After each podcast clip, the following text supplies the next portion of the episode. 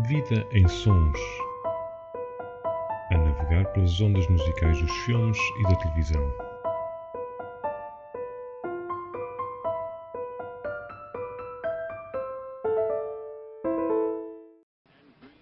The unconditional surrender of Germany has just been announced.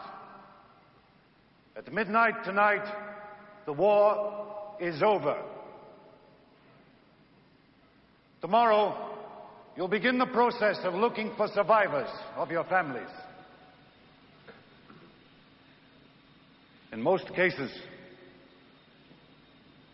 you won't find them.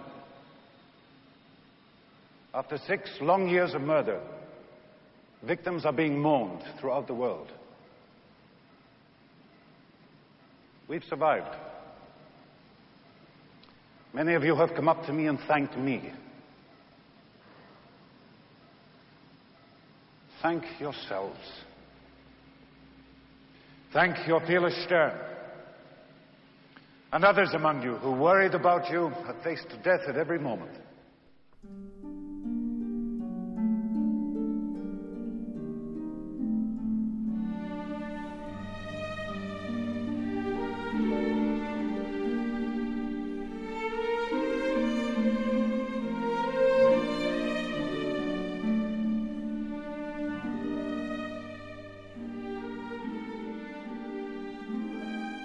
O compositor mais vezes nomeado para o Oscar de melhor banda sonora original, totalizando 50 ao longo da carreira, compôs em 1993 aquela que lhe deu o quinto prémio da Academia de Hollywood. A edição de hoje é dedicada ao trabalho de John Williams para o épico de Steven Spielberg sobre o Holocausto, A Lista de Schindler. Sejam bem-vindos.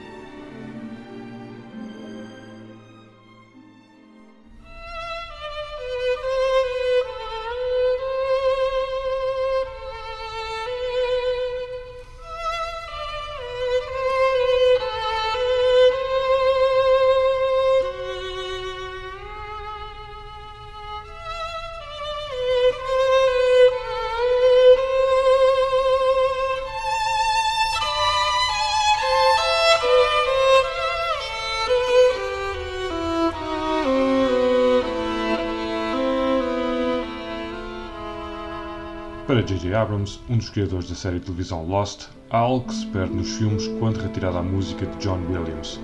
A lista de Schindler é deste exemplo.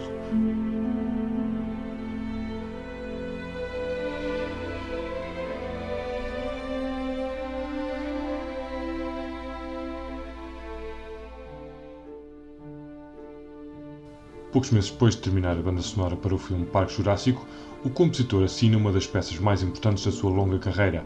Neste filme, Williams rompeu com tudo o que tinha feito anteriormente.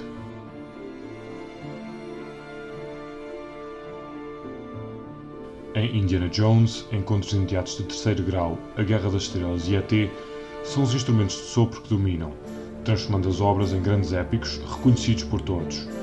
Já em A Lista de Schindler, são as cordas que prevalecem, em especial o violino de Itzhak Perlman, intensificando a dimensão dramática do filme.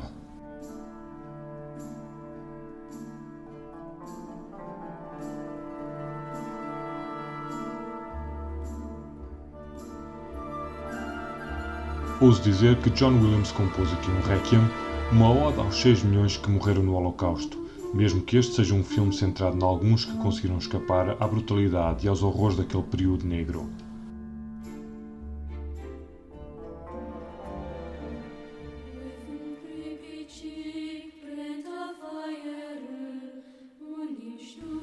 A sequência que Schindler observa de longe a destruição do gueto de Cracóvia e, simultaneamente, vê uma criança vestida com um casaco vermelho, invisível aos soldados alemães, é um dos momentos mais marcantes do filme.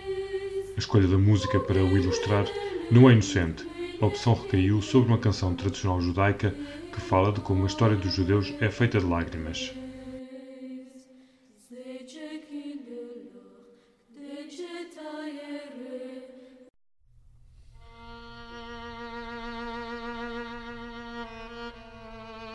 O impacto da lista de Schindler em Williams foi de tal modo profundo que, ao fim da primeira visualização do filme, o compositor precisou de algum tempo para assimilar tudo o que tinha assistido.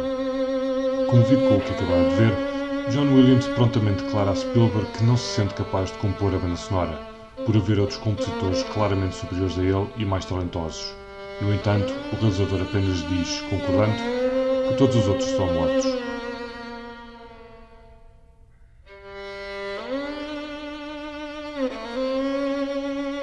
A viagem desta semana fica por aqui. Para o fim fica a versão em piano do tema principal. Até breve.